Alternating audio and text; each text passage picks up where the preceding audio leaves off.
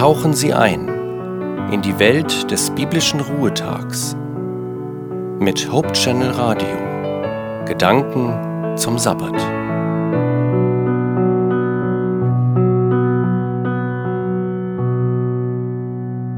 Jesus ist auf dem Weg durch eine Ortschaft. Da kommt ihm ein offenbar reicher junger Mann entgegen und fällt huldigend vor ihm nieder. Guter Meister, sagt er, was muss ich tun, dass ich selig werde? Jesus nimmt ihm gleich zu Anfang den Wind aus den Segeln. Nur einer ist gut, Gott. Hältst du denn seine Gebote? Und Jesus zählt einige der zehn Gebote auf. Der junge Mann verweist stolz auf seine moralische Leistung. Die habe ich alle von Jugend an gehalten. Er könnte ja nun erwarten, dass er gelobt wird. Doch Jesus enttäuscht ihn herb. Eines fehlt dir. Verkaufe alles, was du hast, und gib das Geld den Armen, so wirst du bei Gott einen unverlierbaren Reichtum haben. Und dann geh mit mir.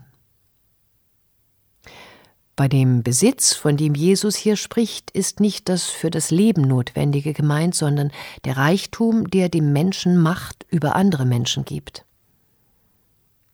Wer ein Unternehmen leitet, braucht gute Mitarbeiter.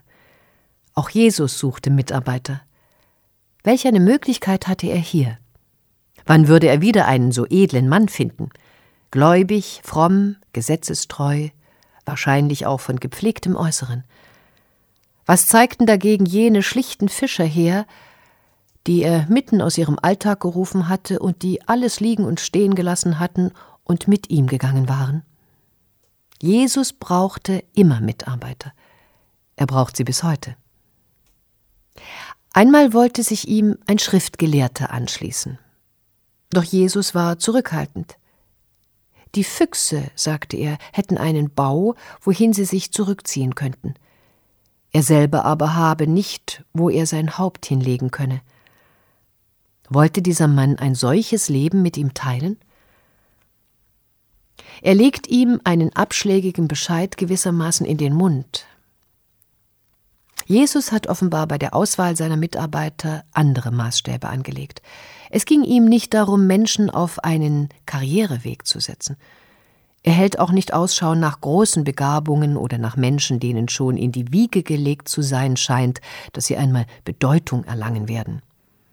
Oder nach Menschen, die andere leiten und motivieren können. Er war überzeugt, dass es allein die Kraft Gottes ist, durch die sein Reich auf Erden gebaut wird. Daher braucht er Menschen, die auf Gott hören und sich von ihm gebrauchen lassen. Darum geht es immer mehr um die Hingabe und das ungeteilte Vertrauen. Einmal wollte ihm jemand nachfolgen, der aber zuvor noch seinen Vater beerdigen wollte. Jesus setzt sich über diese verständliche Konvention hinweg. Lass die Toten ihre Toten begraben, sagte er knapp. Ähnlich ging es jemanden, der sich zuvor noch zu Hause verabschieden wollte. Ein Ritual, das im Orient lange dauerte. Es kam sicher später in der Kirche vor, dass Menschen nach vordergründigen Motiven in den kirchlichen Dienst berufen wurden.